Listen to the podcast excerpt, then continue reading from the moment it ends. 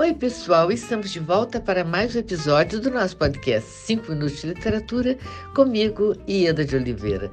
Gente, quem está conosco hoje é Fabiano Martucci, que vai nos contar um pouco da sua trajetória e desse seu novo livro, A Valentia que Me Faltava.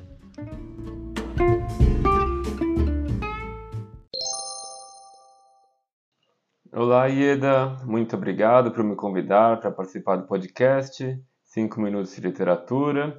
Estou muito feliz, muito honrado em poder compartilhar contigo e com os ouvintes um pouco sobre mim e sobre o meu livro, A Valentia que Me Faltava. Bom, meu nome é Fabiano Martucci, nasci na cidade de Caraguatatuba, em São Paulo. Sou caiçara, apaixonado pela cultura do litoral, mas cresci e morei na capital durante muitos anos da minha vida, né, em São Paulo. Então, trabalhei desde muito cedo, muito duro, fiz de tudo um pouco às vezes fazendo tudo ao mesmo tempo, outras vezes não fazendo nada. Mas nos últimos 15 anos eu venho trabalhando com políticas públicas na área da cultura, educação, inovação e etc. Né? Eu sou especialista em planejamento e gestão de cidades pela USP, mestre em políticas públicas pela Universidade de York.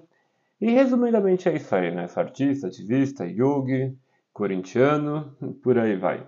Então, Ieda, nos últimos cinco anos eu consegui criar bastante espaço para a arte na minha vida, o que culminou no lançamento do meu primeiro livro, Da Valentia que Me Faltava.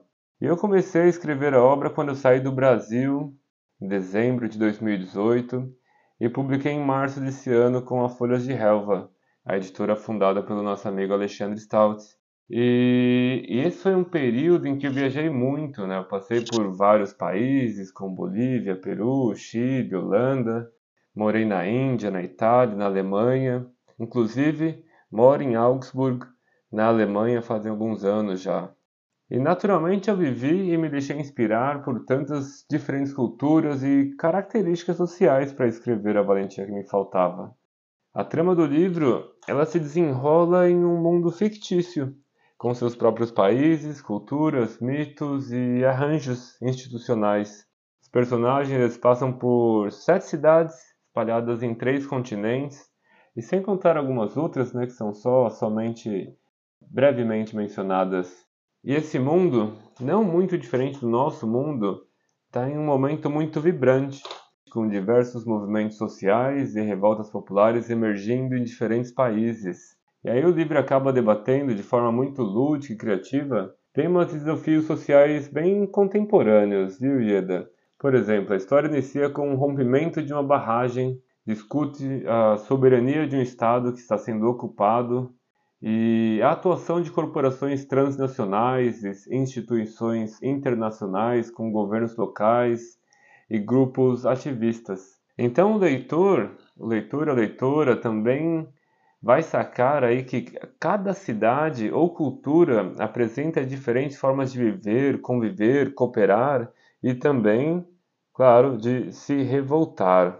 Né? O livro mostra que, enquanto a organização constelar busca a reforma gradual através da conscientização e sensibilização das pessoas, a disruptura, que é uma outra organização, acredita que um novo arranjo transnacional justo só vai poder ser construído a partir das cinzas desse que está de pé.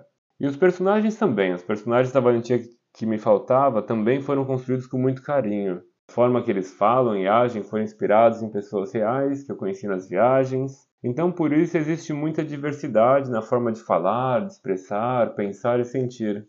E é isso. Eu espero que vocês leiam A Valentia que Me Faltava, que está disponível para vendas online pelo site da editora Folhas de Relva e me contem o que acharem.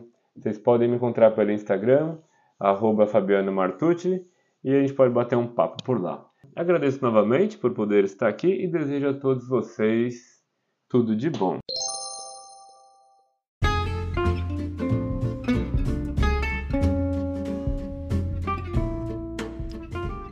Fabiano, muito obrigada por sua participação. Foi um prazer enorme ter você conosco e muito obrigada a você, ouvinte, pela sua audiência, pela sua fidelidade. Aguardo vocês no próximo episódio do nosso podcast 5 Minutos de Literatura onde estaremos sempre trazendo o melhor da literatura brasileira contemporânea. Um grande abraço a todos e até lá!